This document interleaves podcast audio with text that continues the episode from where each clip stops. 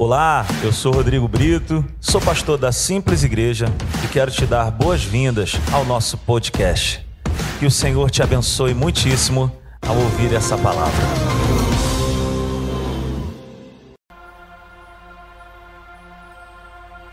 Aleluia. Salmos de número 119, a partir do 97. Todos encontraram? Digam amém. Quem não encontrou, Acompanha na tela aí.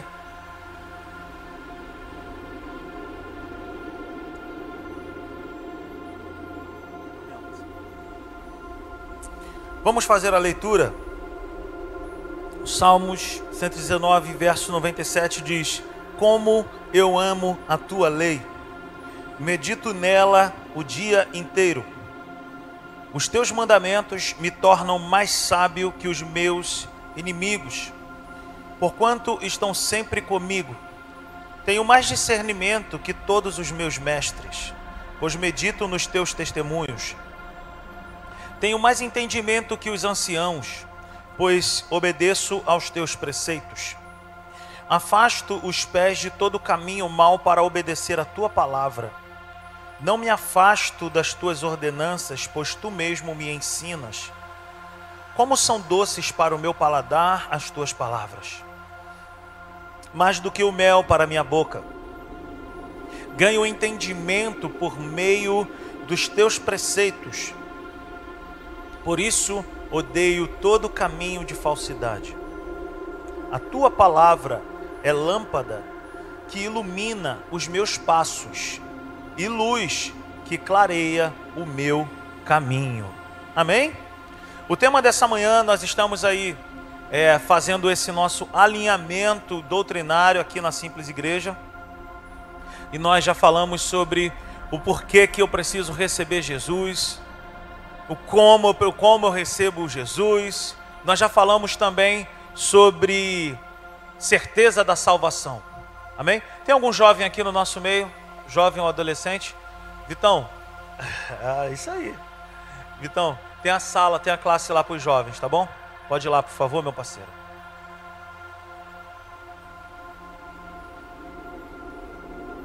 Então, nessa manhã, nós vamos falar sobre a Bíblia, especificamente a Bíblia e os seus benefícios para quem lê. Amém? Diga comigo, a Bíblia é a palavra de Deus para a minha vida, todos os dias. Se eu a ler, eu recebo um conselho de Deus. Amém?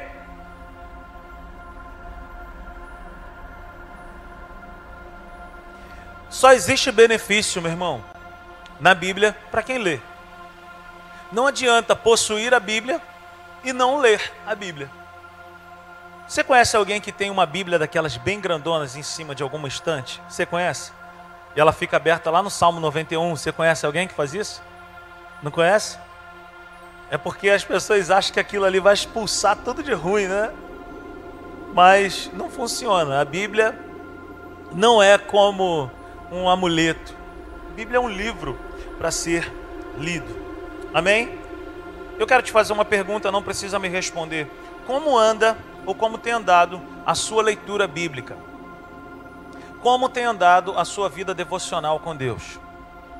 Você tem separado tempo para investir nisso?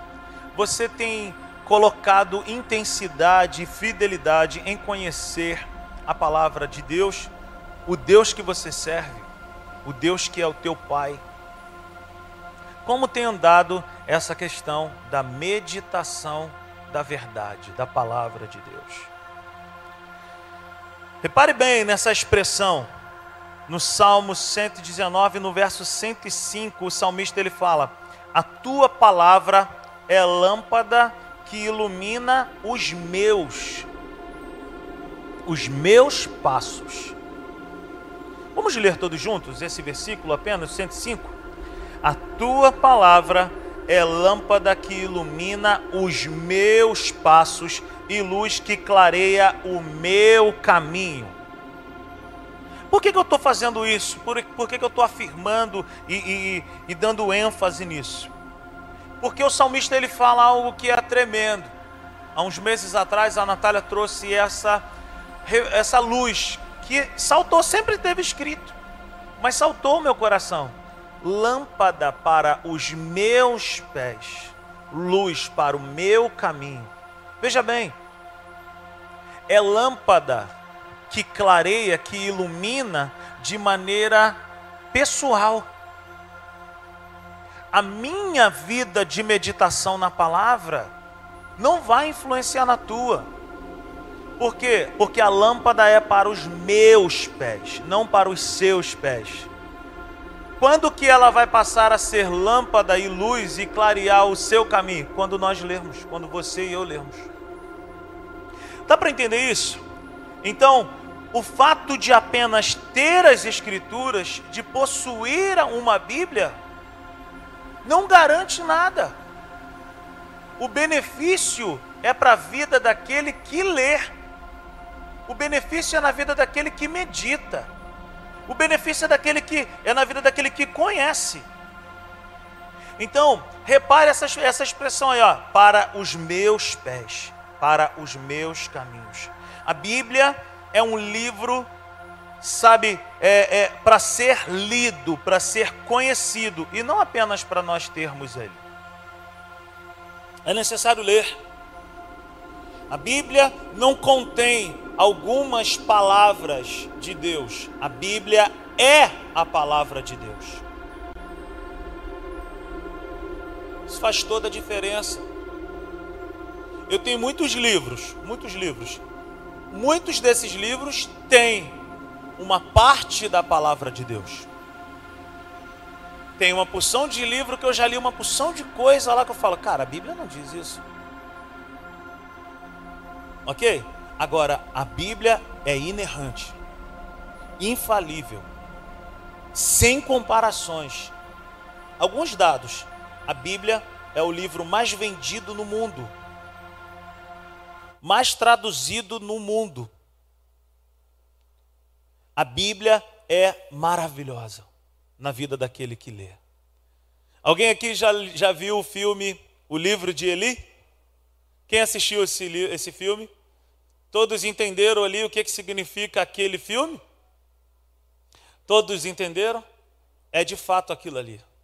Quem tem o livro tem poder. O livro de El, o livro de Deus, o livro de Eli é o livro de Er, é o livro de Deus. Veja bem, quem tem o livro tem o poder. Nas entrelinhas, nós vamos entender naquele filme que um homem com uma deficiência visual, mas que possui o livro, ele anda orientado pelo um caminho. Veja bem, meus irmãos. Billy Graham, ele disse certa vez: a Bíblia é mais atual que o jornal de amanhã. A Bíblia é mais atual que o jornal de amanhã. Eu aprendi isso com o Hugo, num culto de quarta-feira. Obrigado, Hugo. A Bíblia é mais atual que o jornal de amanhã.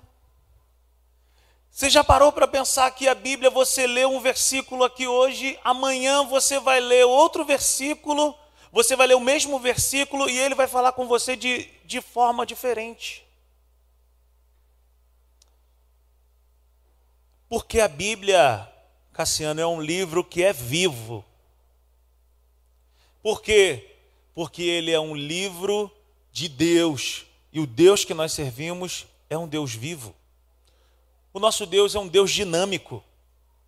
A Bíblia, a Bíblia diz que existe a multiforme sabedoria de Deus. Mas por que, que esse livro fascina tanto? Por que, que esse livro sabe, há tanto tempo influencia pessoas. Por que, que existe esse fascínio no conhecimento da Bíblia? A Bíblia é o livro dos livros. E hoje é uma data especial para nós, cristãos protestantes. Hoje nós comemoramos, não é o Halloween, mas hoje é o dia da reforma protestante. Hoje é o dia de nós celebrarmos a Bíblia. Hoje é o dia de nós celebrarmos as Escrituras. Porque lá atrás, homens, mulheres, sofreram, passaram por muitas situações para que nós pudéssemos ter esse livro em nossas mãos. Se você nunca assistiu o filme de Lutero, assista. Assista o filme de Lutero. O que que um versículo pôde fazer na vida de um homem? É a história de Lutero. Um versículo revelado dentro de mim e dentro de você pode fazer a diferença.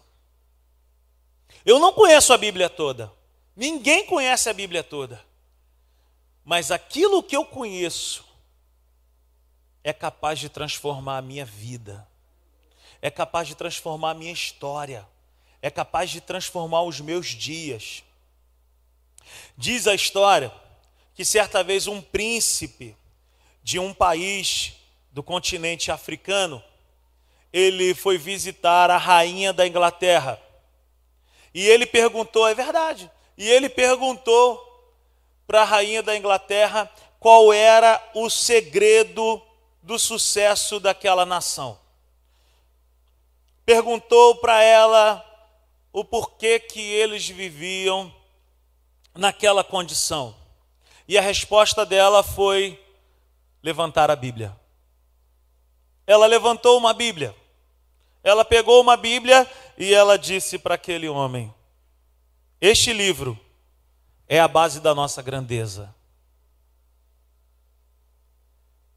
Queridos, veja bem, não é simplesmente ter o livro, mas é ler este livro, colocar em prática o que está escrito nesse livro.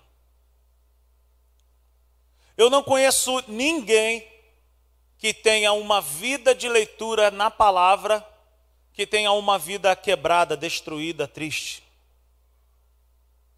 Há uns tempos atrás nós colocamos um, uma entrevista.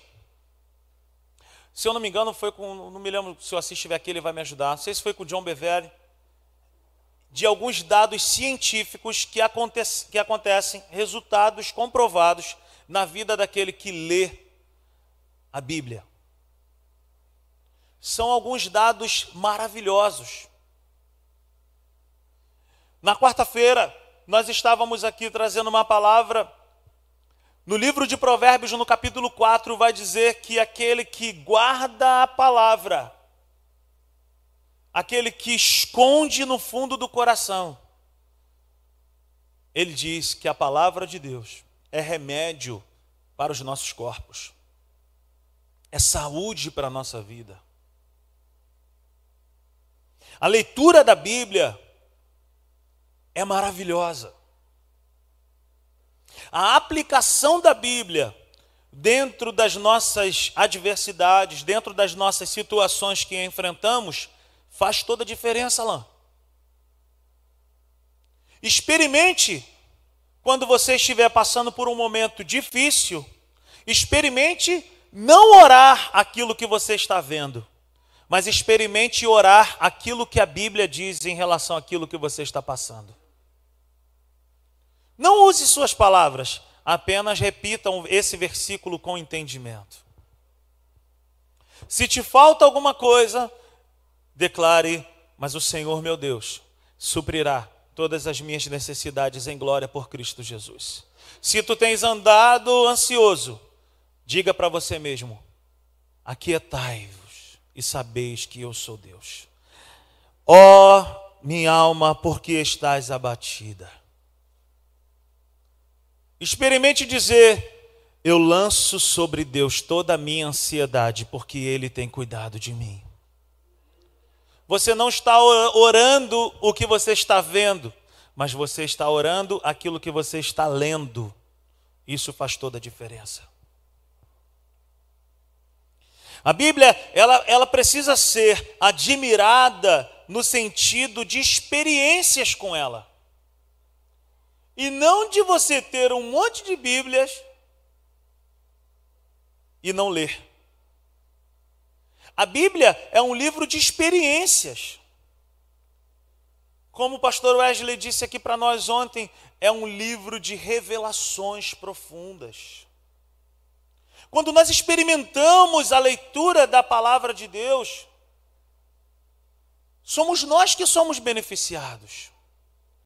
No Salmo 119, no verso 9 e 7, o salmista ele diz: Como eu amo a tua lei, medito nela o dia inteiro.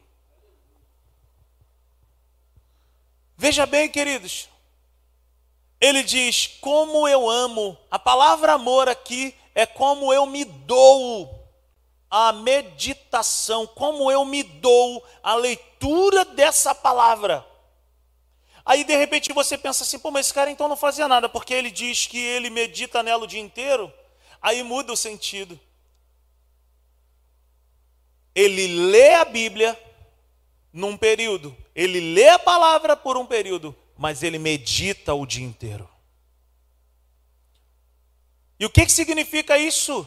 Qual é a diferença disso? Eu determino um horário que eu vou meditar, que eu vou ler a palavra mas eu posso meditar o dia inteiro. Eu leio em um tempo e eu medito o resto do dia. Eu pego um texto que mais falou ao meu coração e eu fico batendo naquela tecla o dia inteiro. O Senhor disse que suprirá as minhas necessidades. Está escrito na palavra de Deus, ainda que os meus olhos não consigam contemplar nada, ainda que eu esteja passando por esse tempo difícil, a palavra de Deus disse que Deus vai me suprir, a palavra de Deus disse que Ele vai me curar, então eu prefiro ficar com a palavra de Deus. Como eu disse aqui, meditar não é se esvaziar, como praticantes de yoga, praticantes de é, meditações orientais fazem. Ficam naquela posição e a.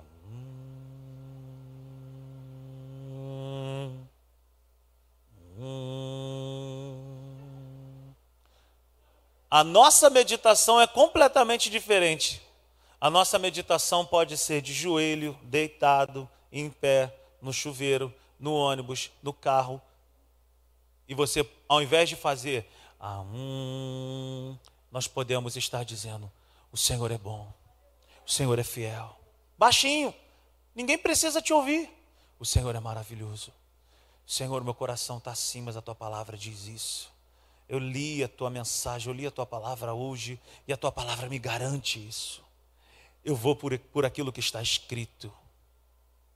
Amém? Eu já te contei, vou contar para quem não ouviu. Uma vez eu estava voltando de Valença. Alguém conhece Valença aqui no interior do estado do Rio de Janeiro? Faça um sinal com as suas mãos se você conhece Valença. Valença está entre as dez melhores cidades do Brasil para se viver. Aqui pertinho. Eu fui fazer uma entrega lá em Valença e voltei. Estava voltando para casa vazio. E eu tinha por hábito dar carona. E aí eu aproveitava para dar carona para poder evangelizar de alguma forma. E eu já tive várias experiências de homens entrarem, sentar do meu lado e descerem chorando. E nesse dia, é uma história bem engraçada. Um cara fez sinal para mim, mas ele não era uma pessoa muito normal. Você olhava para ele e falava: Esse cara não é normal, não. Eu meio que me arrependi de ter parado. E ele veio correndo e ele aí, mano, beleza. Eu falei: Beleza. Aí ele, tu vai passar por Vassouras? Eu falei, vou. Aí tu me deixa lá em Vassoura? Eu falei, mano, pô, deixa, vamos embora. E aí ele entrou, sentou, e aí começamos a bater papo, né? Você é da onde? Eu falei, sou do Rio. E aí ele falou, não, acabei agora, estava ali na minha meditação. Eu falei, opa, meditação? Aí ele falou assim, pô, eu estava lá, cara, meditando, tem um altar, e aí acendi uns incensos, e aí ele começou, eu falei, pô, que legal, cara. Falei, mas me conta aí. Ele falou o nome do Deus lá que ele adorava, era um Deus assim oriental, um nome esquisito. Aí eu falei, mas como é que é isso? Ele falou, cara, a gente senta em frente a essa imagem, a gente acende os incensos e a gente fica numa posição determinada ali por tempo indeterminado. E eu falei, mas aí fala o quê? Ele falou assim: não, a gente não fala nada, cara, a gente só vai só se esvaziando. A gente vai se esvaziando a mente, vai esvaziando tudo. Eu falei, cara, eu faço meditação também. Aí ele é mesmo? Eu falei, faço. Eu falei, a minha é diferente da tua. A minha eu posso, eu posso meditar em qualquer lugar. Ele, pô, que barato, mano. Eu falei, a minha você pode meditar em qualquer lugar. Aqui no carro mesmo eu medito, medito muito. Aí ele, mas como é que é? Eu falei, então, cara, a minha meditação é o contrário da tua. A tua é para se esvaziar, a minha é para se encher. Aí ele, pô, é mesmo, cara? Mas como é que é? Eu falei, ah, ele está me dando prosa, eu vou, vou. Ele está me dando confiança demais, eu vou começar a falar. E aí eu comecei a falar para ele, entendeu? Eu falei, não, eu sou cristão, cara, eu oro. Eu falei, eu não preciso ver nada, mas eu dobro o meu joelho, pode ser em pé, pode ser deitado, e eu tenho a convicção de que o Espírito de Deus está dentro de mim. E ele falou, mó barato, mano. Então, queridos, a meditação bíblica faz isso em nós. Você pode estar passando por um tempo terrível, mas quem lê a Bíblia, quem cultiva esse hábito da meditação da palavra, cara, faz toda a diferença no teu dia. Experimenta ir para o trabalho, se você tem um carro, ao invés de ouvir música, ao invés de ouvir notícia, ao invés de disso e daquilo, experimenta botar um podcast. Experimenta botar uma palavra. Experimenta você ouvir novamente uma mensagem que saiu desse altar. Vai trabalhar assim. Quantas experiências que eu já tive na minha vida dentro do caminhão, por exemplo. Quantas vezes eu e a Cis trabalhamos muito tempo no caminhão, eu e ele, e quantas vezes que nós saíamos para trabalhar e daqui a pouco a gente começava a orar e aí o tempo ia passando e aí a gente orava, orava, orava e chegava nos lugares, daqui a pouco, pô, acabou o trabalho, vamos voltar para casa. Por quê? Porque nós desenhamos o nosso dia com a palavra de Deus. Ao invés de olhar para aquilo que os teus olhos estão vendo, comece a abrir a tua boca e declarar aquilo que a palavra de Deus diz. Ok? Então, a Bíblia, ela precisa ser experimentada. O salmista ele diz: "Como eu amo a tua lei". Nossa, como eu invisto tempo nisso. Como faz parte do meu dia. No verso 103 do Salmo 119, o salmista ele diz: "Como são doces para o meu paladar as tuas palavras, mais doce que o mel". Existe alguma coisa mais doce que o mel? Você conhece alguma coisa? Eu não conheço algo que seja mais doce do que o mel. Mas o salmista ele diz: A tua palavra é mais doce que o mel. Sabe, a palavra de Deus ela é maravilhosa. Ela tem benefícios para a nossa vida. Na Bíblia nós encontramos também a sã doutrina. Se você tem alguma dúvida de como se relacionar com Deus, você precisa buscar na Bíblia. Olha o que está escrito em Tito, no capítulo 2. Tito fica depois de 2 Timóteo. Tito, capítulo 2, versículo 1. Você, porém, fale o que está de acordo com a sã doutrina o que, que tem que sair dos nossos lábios, gente? O que, que tem que sair da nossa boca? Aquilo que eu estou vendo? Aquilo que eu penso? Aquilo que eu acho? Não. O que tem que sair dos nossos lábios é aquilo que a Bíblia diz. Olha o que que Paulo fala para Tito: você, porém, fala, fale de acordo com o que está na sã, na sã doutrina. Aleluia. Na verdadeira doutrina a saudável doutrina? É a Bíblia. A Bíblia é completamente inspirada por Deus. Abra sua Bíblia comigo em 2 Timóteo.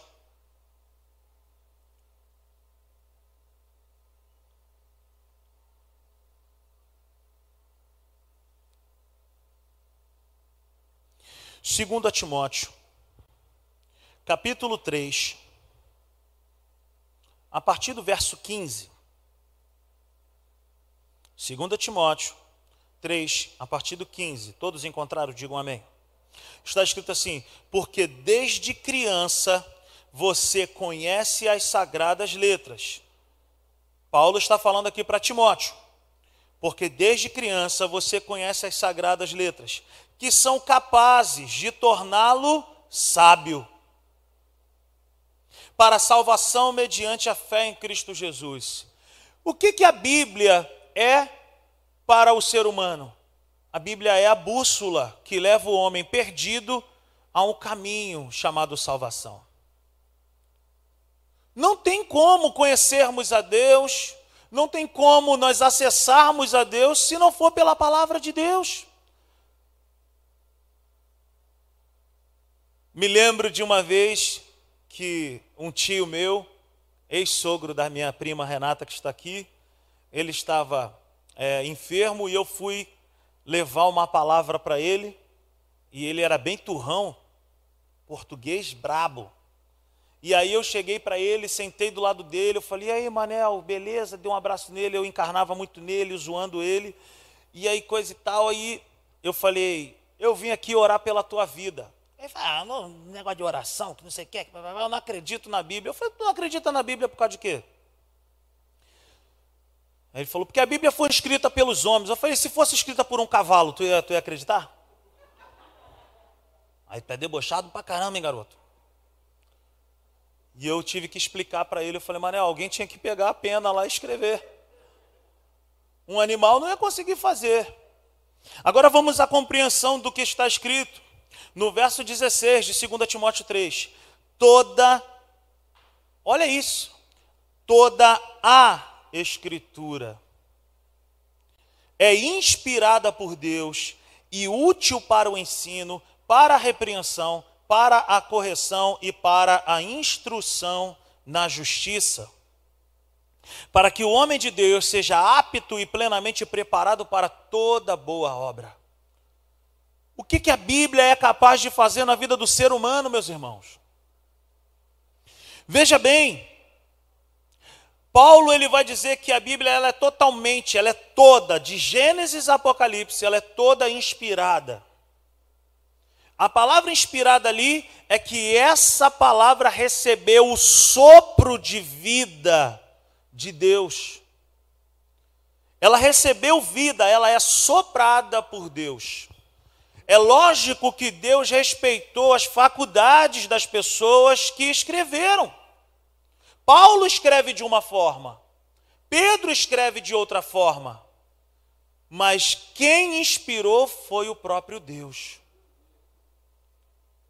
Então, se você lê um livro profético no Antigo Testamento, é de uma forma.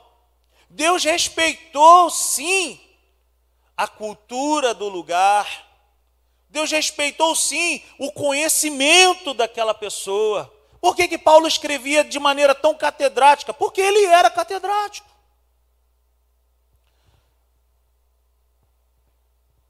Por que, que alguns livros são tão mais simples de compreensão? Porque eram pessoas simples. Mas isso não diz que a Bíblia não é inspirada ou soprada. A Bíblia não contém um pouquinho da palavra de Deus, a Bíblia é a palavra de Deus para as nossas vidas. Para que, que a Bíblia serve? Por que, que a Bíblia é tão atual? Por que, que ela é digna de confiança? Porque ela é útil para o ensino.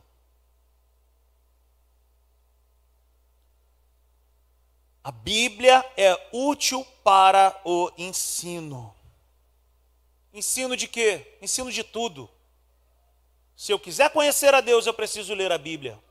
Se eu quiser viver em comunhão, em harmonia com a, com a sociedade, com as pessoas, se eu quiser viver o pleno amor, eu preciso conhecer a Bíblia. A Bíblia, então, ela serve para o ensino. A Bíblia ela serve para a repreensão e a correção. Por que, que eu e você, hoje, com o Espírito Santo dentro de nós, quando nós cometemos um equívoco, quando nós cometemos uma falha, por que que quando nós erramos, meio que pesa aqui dentro de nós? Porque o Espírito Santo faz saltar dentro de nós palavras que nós já lemos. A verdade, a verdade da Bíblia, da palavra, bota uma mão em nosso peito e diz: Você errou, cara. Por quê? O que, que, que é isso? É a Bíblia me repreendendo, é a Bíblia me corrigindo, é a palavra de Deus dizendo: Não, cara, não é isso que você precisa fazer, não é assim que você vive. A Bíblia é apta para, para instruir-nos na justiça, diz o texto também. Mas ele continua dizendo que a Bíblia ela nos torna aptos, plenamente preparados para toda boa obra. Meus irmãos, não se engane. Se você tem sonhos ministeriais, se você tem sonhos de viver algo grandioso da parte de Deus, a Bíblia é o livro que você precisa carregar com você para onde você for. Se você tem sonhos, eu sonho em fazer isso para Deus, eu sonho. A única coisa que não pode faltar na vida de um ministro é o conhecimento da palavra de Deus. O ministério pastoral, por exemplo, que hoje estou incluso, eu não estou em cima dessa plataforma e o ministério pastoral não flui na minha vida pela minha beleza, porque eu não sou belo. ajeitadinho. Não, não, não são essas coisas. Não é porque eu sou extrovertido, não é porque eu sou isso, aquilo, não. Meu irmão, se eu não, se eu não buscar conhecer a palavra de Deus, eu não resisto o que sustenta a minha vida, o que sustenta essa igreja é Cristo Jesus no centro da igreja e a palavra de Deus. E o dia que eu abrir a minha boca aqui para falar alguma asneira, alguma besteira, você pode me chamar e falar assim: olha, não é isso que a Bíblia diz. Eu tenho um temor tremendo, terrível, de que saia dos meus lábios alguma palavra que Deus não disse. A igreja precisa se atentar para isso. Nós precisamos nos atentar para isso. O conhecimento da verdade, o conhecimento da palavra. Isso precisa ser real em nossas vidas. Amém? A prática, o conhecimento da Bíblia é um combustível para o nosso avanço. Como romper como avançar, como crescer, como viver uma vida plena com Deus, em Deus, se não houver conhecimento da verdade. Por isso eu te estimulo agora. Vem aí as inscrições da Atos. Você já imaginou você ter um pastor Wesley, por exemplo, que nós tivemos ele aqui um sábado? Quantos amaram o evento de ontem aqui pela manhã? Foi maravilhoso, não foi? Agora você imagina você ter aulas com homens como ele toda segunda-feira, por exemplo. Imagina toda segunda-feira você sair de casa e falar assim, cara, eu vou me alimentar. São três horas de conhecimento. Invista. Procure. Cave. O conhecimento não ocupa espaço. Leia a verdade, leia a palavra. é o combustível para o nosso avanço. Se nós quisermos viver uma vida plena, precisamos nos atentar para a leitura. Aonde que a Bíblia funciona, Rodrigo? Em quem que ela funciona? Na vida daqueles que creem e na vida daqueles que praticam. Quando eu vou orar por alguém que está enfermo, esses dias eu fui visitar um amigo e fui orar por ele. Antes de orar, eu abri a Bíblia, eu falei: olha, a Bíblia fala isso aqui em relação à cura. A Bíblia fala isso aqui. Você crê? Talvez a pessoa que vai receber a oração não conheça. Então, para que o milagre aconteça, para que a cura se estabeleça, o que, é que a gente precisa fazer? Fala a verdade para a pessoa. Ensina a verdade. Porque o milagre vem com o conhecimento. Você crê nisso aqui, irmão? Tu acredita que isso aqui é verdade? Eu creio. Então nós vamos orar agora. Baseado nessa verdade. Não é baseado na minha verdade e não é baseado na tua verdade, não é baseado naquilo que eu creio que você crê, que você pensa ou acha, mas é naquilo que a Bíblia diz. Beleza? Beleza, vamos orar, vamos orar. Oramos. Então a Bíblia ela funciona na vida de quem, meus irmãos? Ela funciona na vida daqueles que creem e na vida daqueles que praticam. Não apenas tenha uma Bíblia.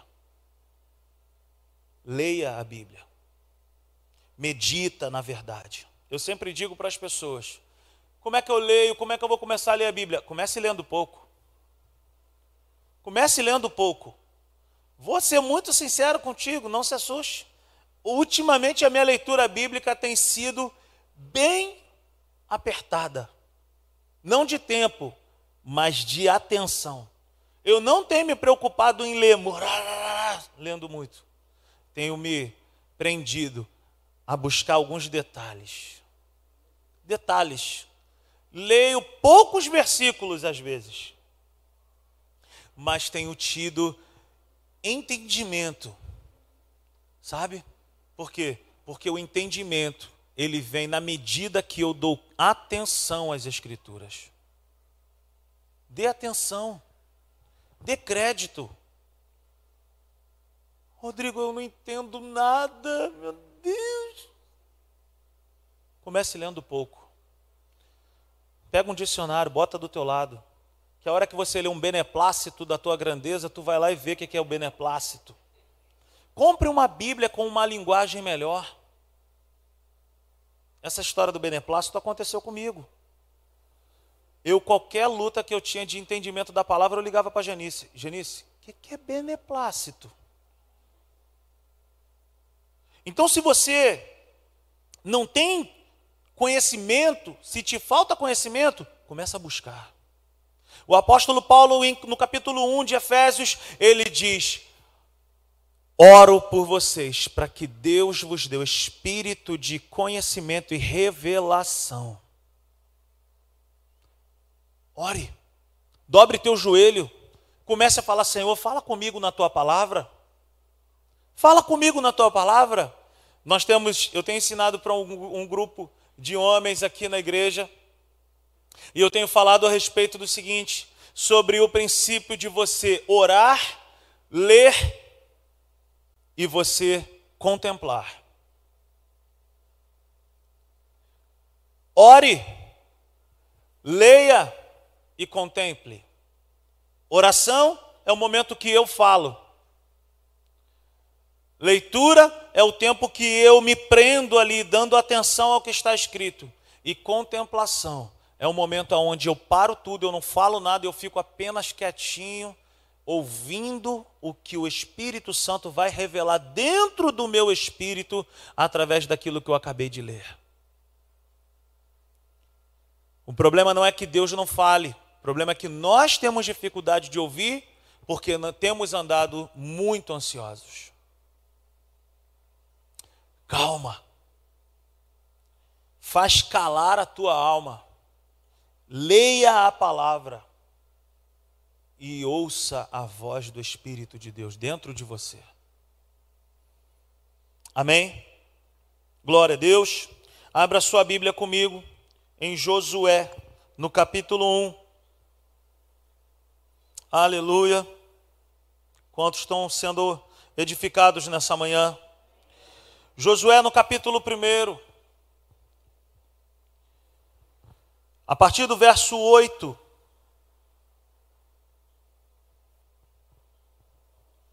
Aleluia. Josué 1. Vamos ler a partir do verso 7.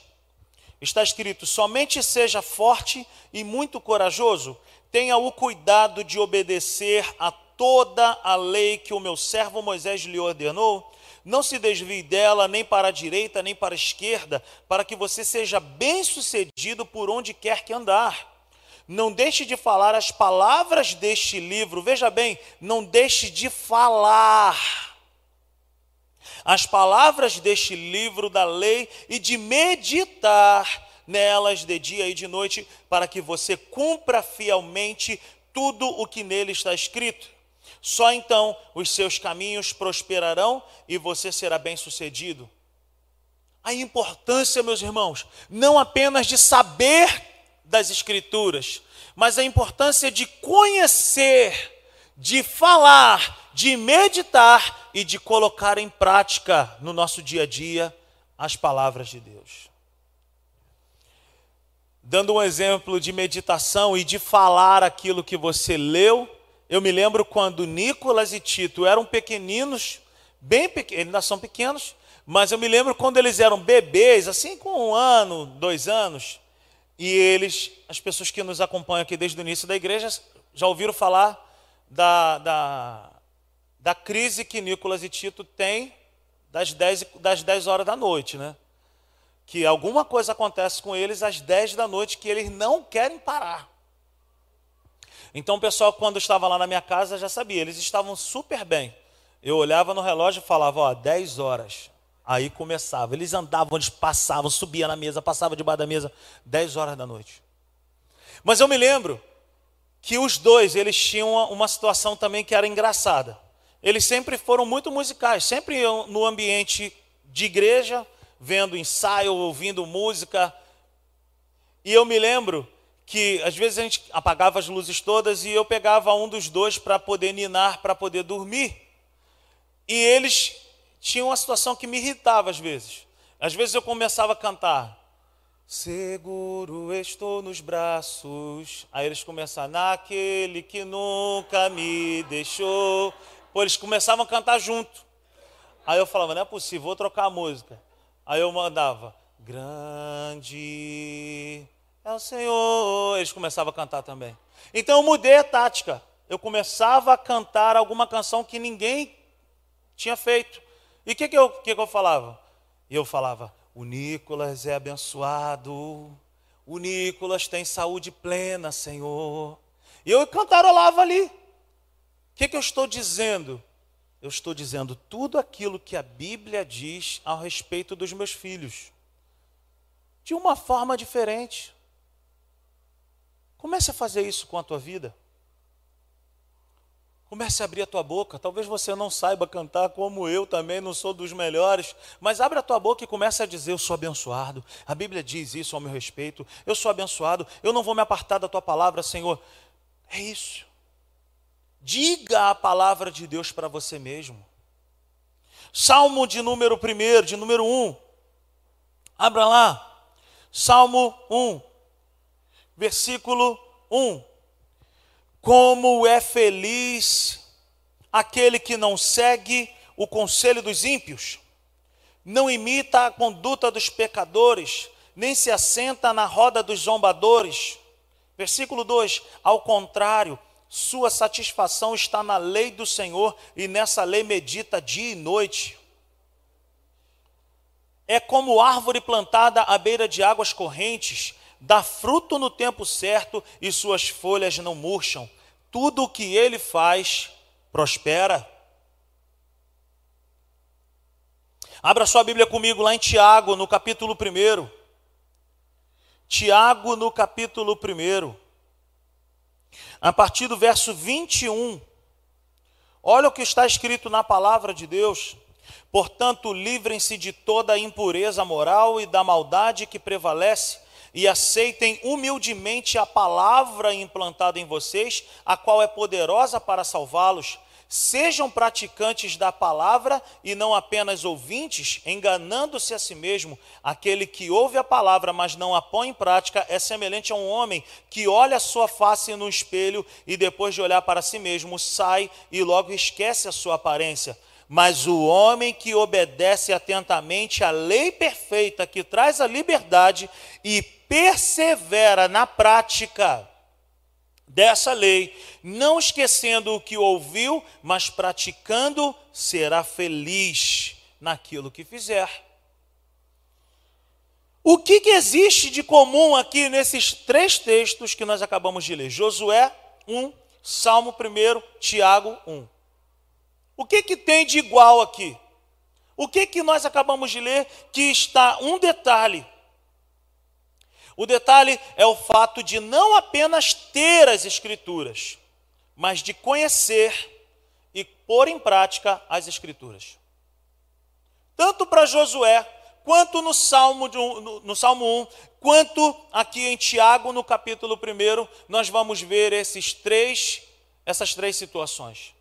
Não apenas ter acesso às Escrituras, mas de conhecer as Escrituras e colocar em prática. Veja bem, qual é o resultado disso? Qual é o benefício disso? Eu quero que você entenda aqui que a Bíblia não é a opinião de Deus. A Bíblia não é a opinião de Deus. Opinião eu posso colocar em prática ou não. Alguém chega para você e fala assim: Quero te dar uma opinião, Jéssica. Você vai colocar em prática ou não? A Bíblia não é a opinião de Deus. A Bíblia é a vontade de Deus. A Bíblia é a palavra de Deus que conduz, que deve conduzir o nosso dia. A Bíblia então não é a opinião de Deus, a Bíblia é uma direção de Deus para a vida do homem. Você me entende? Você pode dizer amém por isso? Agora abra sua Bíblia comigo, lá em 3 João, capítulo 1. A Bíblia diz, a partir do verso 1, o presbítero ao amado Gaio, a quem amo na verdade. Amado, oro para que você tenha boa saúde e tudo lhe corra bem, assim como vai bem a sua alma. Muito me alegrei ao receber a visita de alguns irmãos que falaram a respeito da sua fidelidade, de como você continua, continua andando na verdade. Gaio não apenas aconteceu, Gaio permaneceu na verdade. Não tenho alegria maior do que ouvir que meus filhos estão andando. Não estavam, não estavam andando, estão andando na verdade. Quem é que é beneficiado em relação à Bíblia? Aquele que vive, aquele que pratica, aquele que não apenas conhece, mas aquele que possui a Bíblia que lê a Bíblia e aplica a Bíblia no seu dia a dia. Nesses textos que nós acabamos de ler, nós vamos ler aqui uma questão que acontece: o fato de viver uma vida próspera. Nós já cansamos de falar aqui que prosperidade não é enriquecimento. Prosperidade é equilíbrio em todas as áreas da nossa vida. Quantos aqui querem viver uma vida próspera? Levante suas mãos. Eu desejo isso. Desejo para mim, desejo para você. Como que a prosperidade toca a nossa vida? Através do conhecimento da palavra. Através da revelação da palavra de Deus. Quantos aqui querem viver, como disse o texto lá de Tiago, Aquele que põe em prática a palavra é feliz em tudo que fizer. Quantos aqui desejam ser felizes em tudo que fizer? Leia a palavra e aplique no seu dia a dia. O fato, meus irmãos, de não conhecermos a Bíblia é motivo de um viver longe da vontade plena de Deus. Quem conhece e pratica, vive aquilo que é a vontade de Deus para ele. Quem desconhece a verdade de Deus vive longe dos planos e projetos de Deus. O que a falta de conhecimento da palavra faz com o povo de Deus. Com quem não faz parte do povo de Deus, a pessoa já vive uma vida já terrível por causa da ausência de Deus, que é o maior problema do homem. Não é a presença do diabo que é o maior problema do homem, é a ausência de Deus. Agora, para o povo de Deus, Qual é o grande lance, qual é o grande problema de viver longe da palavra do conhecimento de Deus? Abra sua Bíblia comigo no livro do profeta Oséias. Oséias, um profeta tremendo. Capítulo 4, no verso 6, nós conhecemos bem essa declaração. Oséias 4, 6. Meu povo, veja bem, gente, não é um povo que não tem uma aliança com Deus. É o próprio Deus que está dizendo: meu povo, meu povo, não é um outro povo, meu povo foi destruído, na tradução dessa palavra que é arruinado, meu povo está arrasado por falta de conhecimento. Uma vez que vocês rejeitaram o conhecimento, eu também os rejeito como meus sacerdotes. Uma vez que vocês ignoram a lei do seu Deus, eu também ignorarei os seus filhos. Qual é o grande problema hoje para o povo de Deus? É quebrar maldição, é não sei o quê, vamos orar por isso, vamos orar por aquilo. Nossa, botaram um despacho na esquina da igreja. Cara, botaram, acenderam vela na calçada da igreja. Meu irmão, fizeram isso, não sei o quê. Não. O grande problema na vida do povo de Deus é a falta de conhecimento. A destruição, o viver arrasado, é por falta de conhecimento. Por isso que muitos cristãos servos de Deus, filhos de Deus, amados, mas não estão vivendo uma vida plena com Deus porque falta conhecimento. A falta de conhecimento é a pior escravidão que existe. A falta de conhecimento, eu digo brincando com alguns amigos, é o maior demônio que existe hoje. É a falta de conhecimento. E o nome desse demônio é ignorância. Quantos me entendem nessa manhã? Por falta de conhecimento, o povo perece. Por falta de conhecimento, o povo está arruinado. Por falta de conhecimento, o povo está destruído. O que, que o povo precisa conhecer então? A verdade bíblica da vontade de Deus para o seu povo. O povo de Deus passa por adversidades? Passa por lutas? Claro que passa. Mas existe uma forma como nós passamos. Nós não passamos desorientados. Nós não passamos sem pai. Nós não passamos sem direção. Nós não passamos sem um conselho de Deus.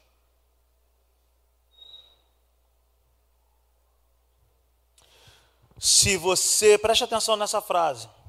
Se você não conhece a verdade, se contente com qualquer comida que te dão.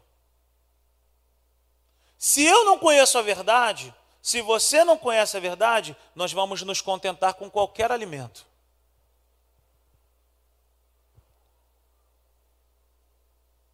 Se eu não conheço a verdade, eu vou viver acreditando em uma mentira por falta da verdade. Lembra que eu contei para vocês uma vez que o governo americano estava tendo muitos problemas com falsificação de dólar. E eles contrataram um cara que era um mafioso dessa área. Pegaram o cara e falaram: bicho, vem trabalhar com a gente. Tu não vai trabalhar mais do lado errado, agora você vai trabalhar aqui para o governo. E o que, que esse cara fazia? Ele conhecia muito bem a nota verdadeira. E foram fazer um teste com ele e pegaram várias notas misturadas e, e os caras sabiam quem era quem. E os caras botavam uma nota falsa na mão dele, ele olhava, essa é falsa. Botava uma outra falsa, essa é falsa. Botava outra falsa, essa é falsa. Botava uma verdadeira, essa é verdadeira. Aí botava uma falsa, é falsa. O cara não errava nada. E os caras falam, pô, bicho, não é possível. E aí perguntaram para ele, meu irmão, como é que tu sabe o que é falso, o que é. Ele falou, é porque eu conheço muito a verdadeira. Eu conheço muito aquilo que é verdadeiro. Então, quando vocês colocam uma que é falsa, eu sei, porque eu conheço a verdade. Veja bem, eu vejo muitos cristãos hoje desesperados com o negócio de demônio. Ah, o demônio que não sai, o demônio, o nome do demônio. Essa macumba é macumba para não ser, é para separar casal. Os caras sabem de tudo. Eu já fui assim, gente. Existe muito mais preocupação hoje no povo de Deus em conhecer o outro lado, que é a mentira, porque o inferno é, a, é o pai da mentira, do que conhecer a verdade. Mas a vitória para o povo de Deus não está em se dedicar a conhecer a mentira. A vitória para o povo de Deus está em conhecer a verdade. Conhecereis a verdade, e a verdade vos libertará. Não fica preocupado em saber que demônio, se tem capa preta, roxa, azul, se tem bengala, se tem espeto, se tem isso, aquilo, se é charuto, se é cigarro, se bebe conhaque, se bebe uísque. Como meu cunhado diz que uma vez estava conversando com um cara que era envolvido com, com tráfico e, e ele estava batendo um papo com esse cara e daqui a pouco chegou um cara do lado dele, 71 nato, fingiu que manifestou um demônio. Aí falou: Zé Pilintra quer cheirar. Ó, oh, Zé Pilintra malandro querendo cheirar, foi direto no dono da boca. Já sabia. Zé Pilintra quer cheirar. Tomou-lhe um tapa por dentro do escutador de música e voltou normal. Zé Pilintra já saiu.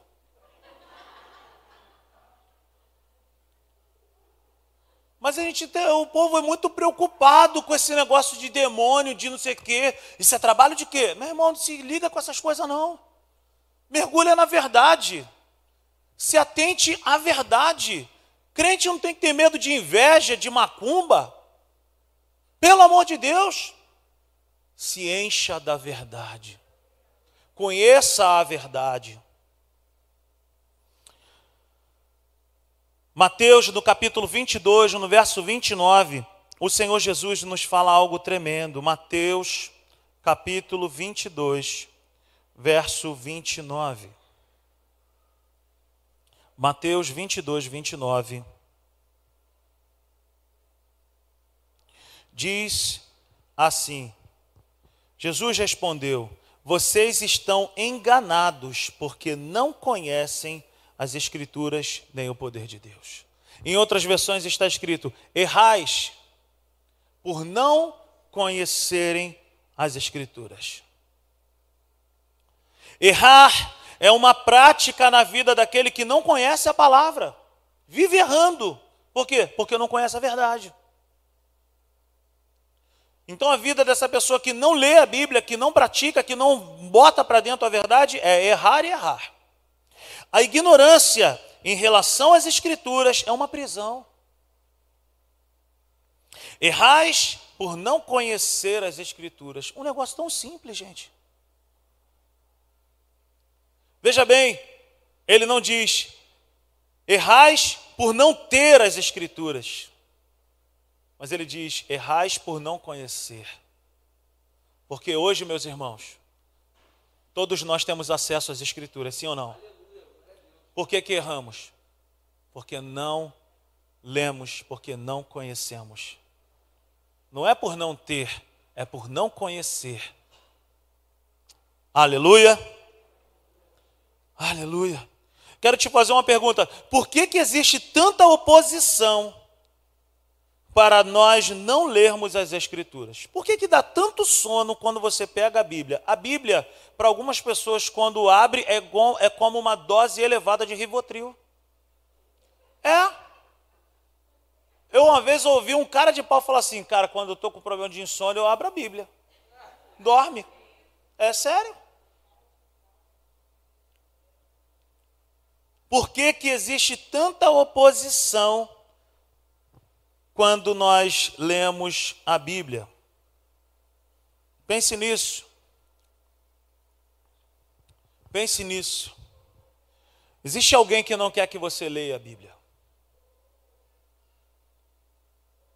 É o pai da mentira. O pai da mentira não quer que venhamos a acessar a verdade. Porque quando nós conhecemos a verdade, a mentira é dissipada. Quando nós acessamos a verdade, aquilo que nós estamos vivendo no nosso dia a dia nós temos solução, porque a palavra de Deus tem opinião, tem conselho para tudo que nós precisamos. Mateus no capítulo 24, no verso 35 diz assim: Mateus 24, 35. O céu e a terra passarão. Olha isso, gente. O céu e a terra passarão, mas as minhas palavras jamais passarão. A palavra de Deus é dinâmica, é viva, é eterna. Tudo nessa vida passa. Momentos passam, estações passam na nossa vida, pessoas passam na nossa vida, mas uma coisa permanece conosco: as palavras de Deus, os conselhos de Deus. A Bíblia, a palavra de Deus, é a única coisa que ninguém jamais conseguirá destruir. Se destruírem todas as Bíblias do mundo, queimarem todas as Bíblias do mundo, ainda assim, dentro de mim, dentro de você, ela permanecerá viva. Por quê? Porque essa palavra é poderosa. Aleluia. Por que não ler a Bíblia? Se existem tantos benefícios para a vida daquele que lê. É porque a única forma de sermos enganados ou distanciados das promessas de Deus para nós é o fato de não conhecermos as Escrituras. E o nosso inimigo, ele sabe muito bem disso. Portanto, não pense que a falta de vontade de ler a, palavra de Deus é simplesmente uma falta de vontade.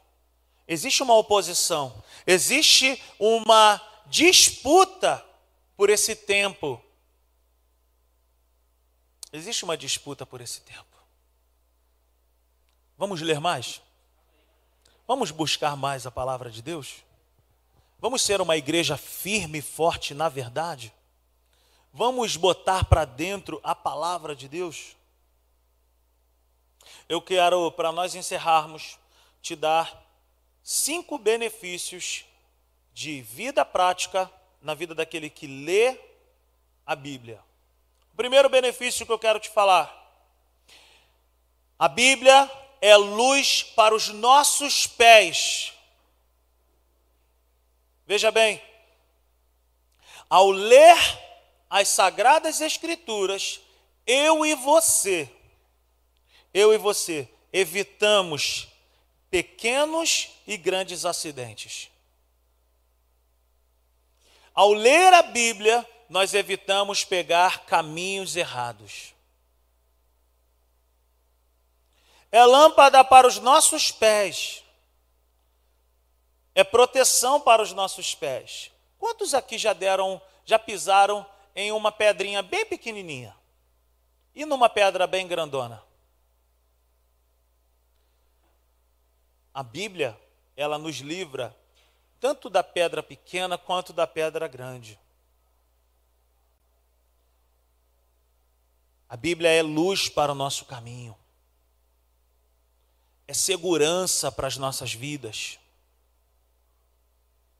Segundo princípio, Satanás nos obedece por causa da palavra, por causa do conhecimento da palavra, e não por causa de grito ou desespero ou ritual. Não adianta olho de boi atrás da porta. Não adianta espada de São Jorge. Não adianta nada, sal grosso, pipoca, banho de azeite, de vinho, de não sei o quê. Não adianta. Não adianta. O inimigo das nossas almas só obedece à palavra, à verdade. Não adianta gritar, sai para lá, eu te amarro, te repreendo, te dou um golpe, eu não sei o quê, sai agora. Não adianta.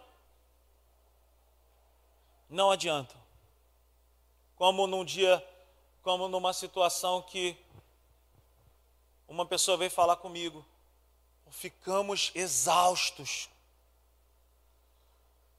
Quase que viramos à noite para expulsar aquele demônio. Eu falei, gente, que demônio é esse? que não sai, isso não é bíblico. a Bíblia diz que ao nome de Jesus todo joelho se dobra. Se um dia você se deparar com uma situação dessa de ter que orar por alguém oprimido, ore. Ore a palavra. Abra a tua boca, não tenha medo. Não precisa gritar, não precisa lutar, não precisa dar, dar, dar golpe de jiu-jitsu, de karatê, de kickbox. Não precisa porque não é no nosso nome, não é na nossa força, não é na nossa estratégia, é no nome poderoso de Jesus e pela palavra de Deus. Então, se você não sabe o que fazer numa hora como essa, apenas diga: Lucas 10, 19 me pertence. Jesus me disse: eu vos dou poder e autoridade para pisar serpentes e escorpiões. É lógico, querido, que nós não vamos andar por cavernas aí procurando serpente e escorpião para botar o pé em cima, não é isso. Jesus não está usando ali sendo literal, Jesus está dizendo que a autoridade que ele colocou sobre mim e sobre você é para nós repreendermos e expulsarmos o inimigo que pode estar na sua, sabe, no seu caminho, na vida de alguém. Como fazer isso? Pela palavra. Terceiro princípio: quem lê a Bíblia e guarda no coração não vive pecando. Não vive pecando. A Bíblia, através do Espírito Santo, sempre nos lembra a verdade. Por isso que o salmista ele, ele diz: A tua palavra escondi guardada no meu coração, para eu não pecar contra ti, Senhor. Queridos, quando eu guardo a verdade dentro de mim, eu não ando por caminhos errados. O pecado passa a não ser mais um hábito cotidiano na minha vida. Guarda a palavra no teu coração. Quarto princípio: pelo conhecimento da verdade, nós sabemos o que, que agrada ou que não agrada ao Senhor. Quando nós lemos a palavra, nós passamos a conhecer a Deus e saber o que, que Ele gosta e o que, que Ele não gosta. Porque a palavra de Deus nos chama para intimidade. Eu sei o que, que a Natália gosta, eu sei como que, o que, que o Tito gosta, o que, que o Nicolas gosta, porque eu ando perto deles. Quando eu ando perto da palavra, quando eu guardo a palavra dentro de mim, eu sei o que, que agrada e eu sei o que, que não agrada ao Espírito Santo. Que é uma pessoa e tem uma personalidade. A Bíblia diz: não entristeçais o Espírito Santo. Quando nós lemos a verdade, quando conhecemos a palavra, nós passamos a entender o que, que agrada ao coração de Deus. E o quinto princípio é impossível conhecer a Deus e se relacionar com Ele fora da palavra de Deus. Somente pela palavra de Deus nós podemos conhecer a Deus. Fica de pé nessa manhã. Aleluia. Quantos desejam conhecer a Deus? Só o Igor aqui. Quantos amam a Deus e querem conhecê-lo? Leia a Bíblia. Leia a palavra de Deus. Mergulha nas Escrituras. Busca a Deus. Cave o coração de Deus. Sonde o coração de Deus. Peça revelações. Peça conhecimento. A Bíblia diz: se te falta sabedoria, peça a Deus, Ele é a fonte de sabedoria. Oh, aleluia! Quantos nessa manhã vão voltar para os seus lares e vão entrar por essa semana dizendo: Senhor, eu quero ler mais? Quantos têm coragem de falar isso aí? Eu quero ler mais, eu quero buscar mais, eu quero mergulhar mais no livro, eu quero ser próspero, eu quero ser feliz, eu quero conhecer a Ti, Jesus. Como conhecer a Deus, se não for pelo conhecimento da verdade, se não for pelo conhecimento da palavra? Aleluia. Leia a Bíblia. Leia a Bíblia. Leia a Bíblia. Leia a Bíblia. Leia a Bíblia. Leia a Bíblia. Leia a Bíblia. Leia a Bíblia.